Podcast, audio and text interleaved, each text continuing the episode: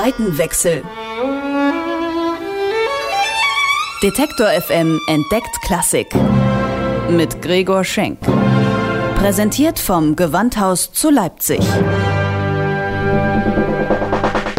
Ich lebe Musik. Popmusik. Das ist mein Beruf. Ich bin Musikjournalist. Aber was ist da drüben? Auf der anderen Seite. E-Musik? Hochkultur? Ist das wirklich so angestaubt, wie es klingt? Früher mussten die Leute ja auch zu irgendwas raven. Wie geht Klassik? Das will ich rausfinden. Deswegen gehe ich dahin, wo Klassik gelebt wird. Ins Gewandhaus. Zeit für einen Seitenwechsel. Heute Spielstätten.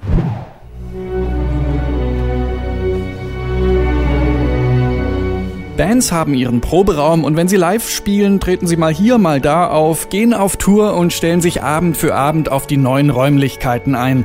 Das Gewandhausorchester dagegen hat seinen eigenen Club. Streng genommen nicht nur den einen. Die Leipziger spielen sowohl im Gewandhaus als auch in der Thomaskirche und in der Oper. Drei Spielstätten, ein Orchester. Für Musiker wie den zweiten Geiger Tobias Haupt heißt das, dass man ein unglaublich breites Repertoire spielen kann, kennenlernt, was man in einem reinen Sinfonie- oder einem reinen Opernorchester nie erreichen würde.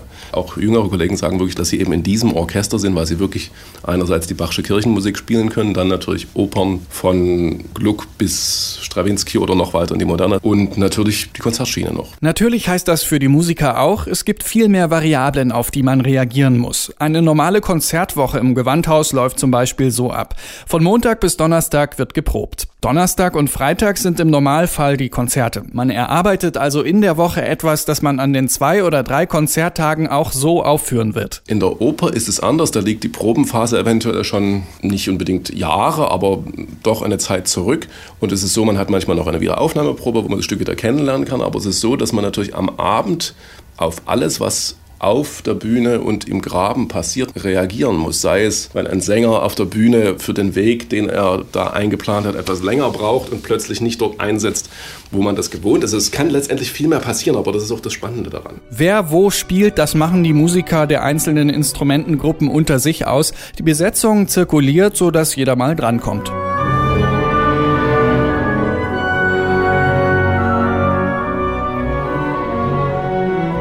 Aber wie kam es eigentlich dazu, dass das Gewandhausorchester an diesen drei Orten präsent ist? Ich werfe einen Blick in die Geschichtsbücher und treffe mich mit dem Gewandhausarchivar Claudius Böhm. Er berichtet mir von den ersten Konzerten, die 1743 stattgefunden haben, organisiert von der gerade gegründeten Konzertgesellschaft.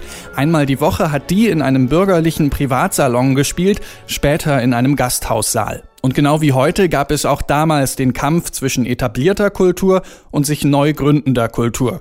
Da hatten es die Musiker der Konzertgesellschaft am Anfang gar nicht so einfach. Die konnten natürlich nicht von dem wöchentlichen Konzert, was damals veranstaltet wurde, leben. Die, die sich also dann als freie Musiker behaupten wollten, die mussten auch immer mehr Möglichkeiten finden und sie drängten also mehr und mehr die etablierten Musiker aus ihrem angestammten Gebiet und versuchten vor allen Dingen das Theater zu erobern. Denn das fand dann, können Sie sich vorstellen, wenn jede Woche mehrere Vorstellungen, das bringt wesentlich mehr Geld ein als wird nicht ein Konzert. Ab den 1770er Jahren konnte man die Konzertmusiker zunehmend auch im Schauspiel antreffen.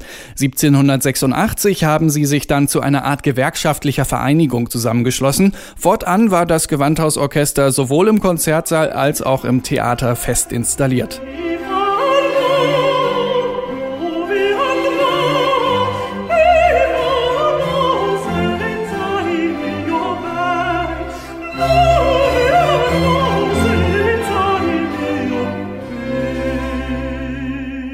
Der innerstädtische Kampf der Kulturen wurde aber nicht nur am Theater ausgefochten, sondern auch im Bereich der Kirchenmusik. Das war damals eine öffentlich geregelte Sache, die in den Händen der Stadt lag. Und äh, das Privileg, in den Kirchen zu spielen und dort die Musik zu stellen, hatten die städtischen Musiker, also die Ratsmusik, die Stadtpfeifer. Die waren zunehmend den Anforderungen, die dort stiegen, natürlich nicht mehr gewachsen, sodass sie also von sich aus Musiker des Konzert- und Theaterorchesters baten, dort auszuhelfen. Und mit der Anerkennung des neuen Stadtorchesters 1840 durch den Rat der Stadt Leipzig ist tatsächlich auch das Gewandhausorchester zum festen Kirchenorchester Leipzigs geworden. Gewandhauskapellmeister war damals Felix Mendelssohn Bartholdy.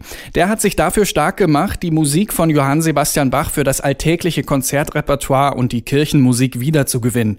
In der Thomaskirche sind Bachs Werke heute bei den Auftritten von Gewandhausorchester und Thomanerchor allgegenwärtig.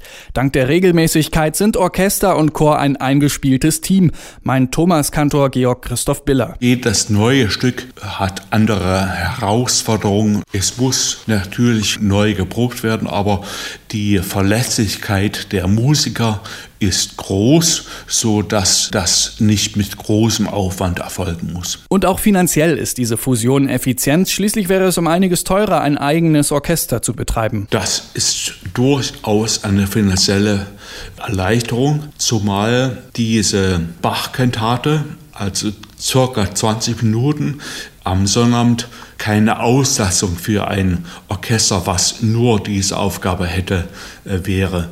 Und das ist natürlich auf diese Weise im Gewandhaus auch wunderbar geklärt.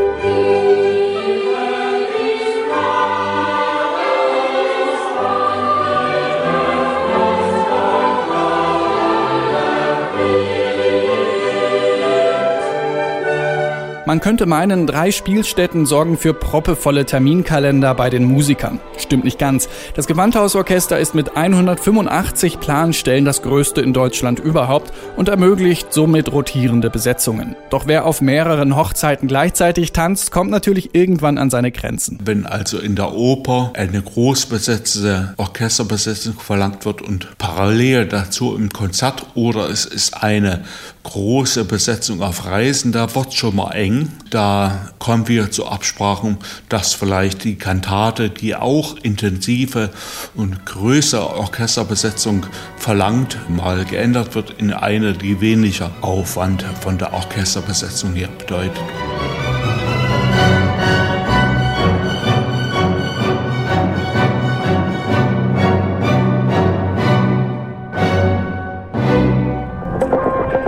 Seitenwechsel.